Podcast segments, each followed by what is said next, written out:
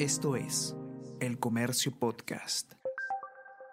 Hola a todos, ¿qué tal? Espero que estén comenzando su día de manera excelente. Yo soy Ariana Lira y hoy tenemos que hablar sobre el aeropuerto Jorge Chávez y el caos que se ha generado a raíz del eh, lamentable accidente que eh, ocurrió en una de las en la pista de aterrizaje del aeropuerto. ¿Qué debo hacer si han reprogramado mi vuelo o he tenido que comprar otro pasaje? Vamos a conversar sobre todo esto y más a continuación.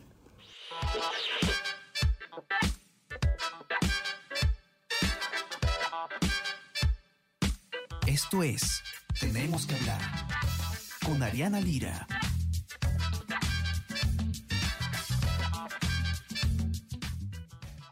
Las consecuencias del accidente que ocurrió en la pista del aeropuerto Jorge Chávez, ustedes sabrán, un avión de eh, LATAM que impactó contra un camión de bomberos, lamentablemente ocasionando también la muerte de los hombres de rojo, eh, las, eh, han, ido en aumento. Se calcula que 40.000 viajeros han sido afectados por este accidente.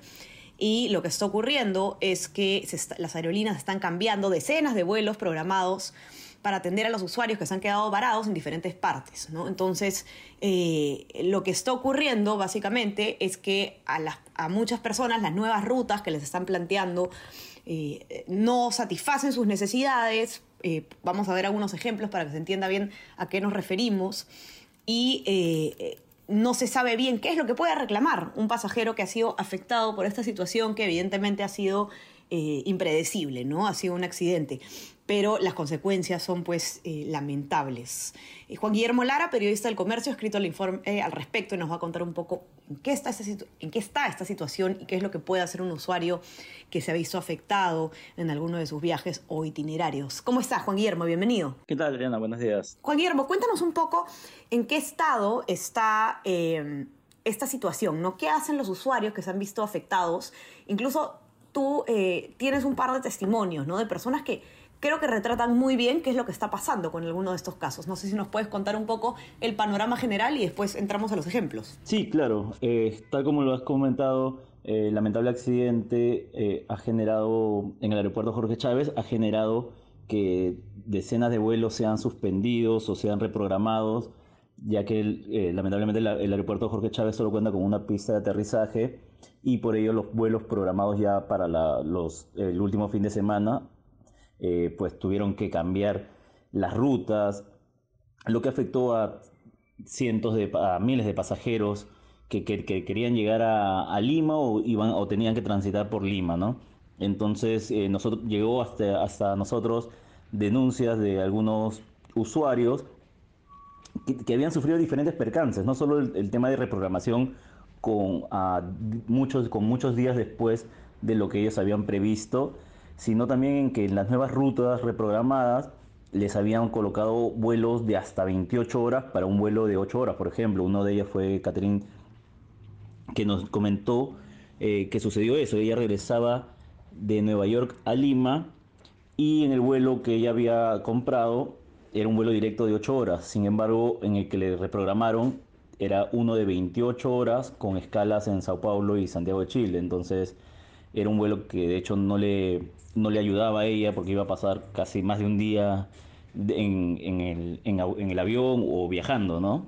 Lo cual además implica también, me imagino, otros gastos imprevistos para el usuario. Exactamente, existen los gastos tanto de pasajes, alimentación y hospedaje que no han sido previstos por, los, por las personas que viajan, entonces de hecho es un gasto que ellos no tienen que, que asumir. Quería preguntarte por eh, otro caso que, que, tú recoges muy interesante en el informe sobre una persona que tuvo que pedir alojamiento en Lima porque por una escala imprevista, ¿no? Se tuvo que incurrir en gastos, eh, bueno, o, o, pedir ayuda a alguien que conocía, ¿no? Pero ¿cómo es más o menos lo que está pasando en ese caso? Sí, ese fue el caso de Esther, que ella llegaba desde Arequipa, luego llegaba a Lima solo como escala para luego regresar a su a, a, Iquitos, que es donde vive con sus hijos. Ella tenía urgencia de regresar justo por ello, para estar con sus, con sus menores, que se habían quedado con su, con su madre.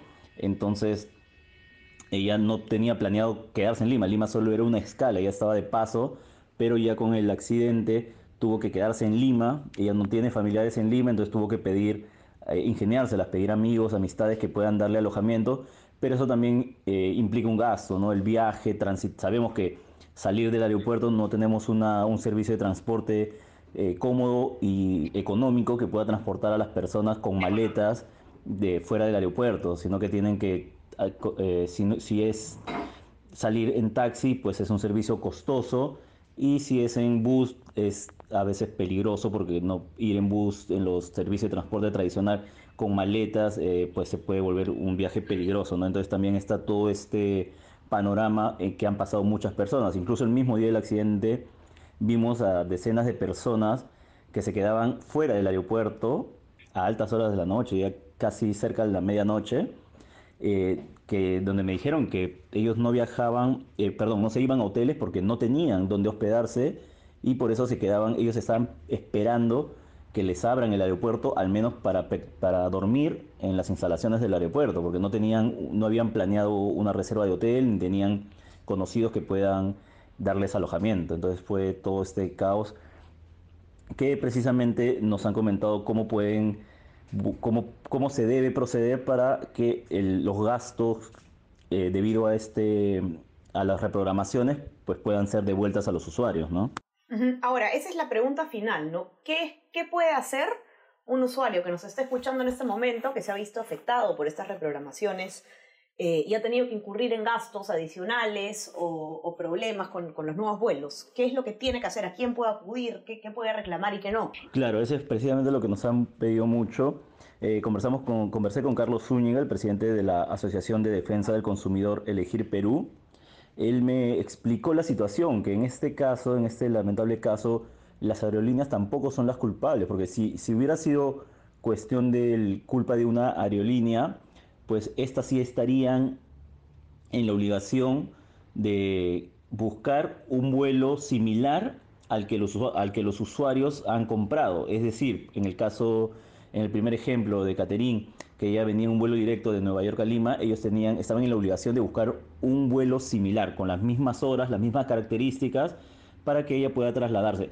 Si no tenía un vuelo de su propia aerolínea, un avión disponible para poder realizar ese viaje, tenía que alquilar, eh, comprar un pasaje en otra aerolínea o alquilar un avión para trasladar a todos los pasajeros afectados, etc. Pero este no era el caso, este caso todavía que se encuentra en investigación, eh, donde están involucrados también los operadores aeroportuarios, pues finalmente las aerolíneas han sido también perjudicadas, no, no habían previsto esta situación. Eh, sin embargo, sí están en la obligación de atender a los usuarios. Entonces, Carlos nos explicaba que si bien es humanamente eh, imposible poder trasladar a todos los pasajeros afectados en los vuelos y en las fechas que, que, ellos iban, que, que habían comprado inicialmente, eh, sí, sí, ha recomendado a los usuarios realizar la, eh, el reclamo respectivo en las aerolíneas, en cada una de las aerolíneas, y agregando eh, los costos que han sido derivados de la reprogramación. Es decir, si le reprogramaron para tres días y, y la persona tuvo por obligación que alquilar un hotel, pues, este, pues tiene que documentar ello con los vouchers, con boletas, para que cuando se determine la responsabilidad del accidente, pues la entidad eh, que, resulte responsable sea la encargada de devolver los gastos a los usuarios. Eh, precisamente también Indecopi ha, exhortado a, los usuarios que guarden todos los recibos, todas las boletas que, vayan, que estén gastando, que demuestren lo que han gastado durante las fechas de reprogramación sean de alimentación, sean de pasajes, eh, hospedaje, todo lo que esté relacionado a este, a este percance. Correcto.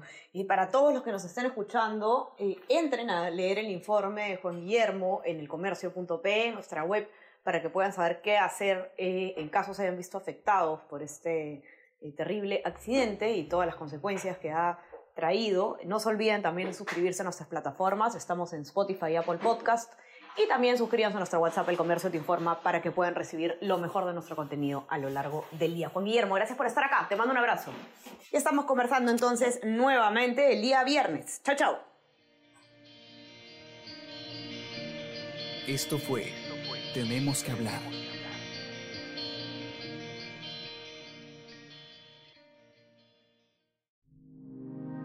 El Comercio Podcast.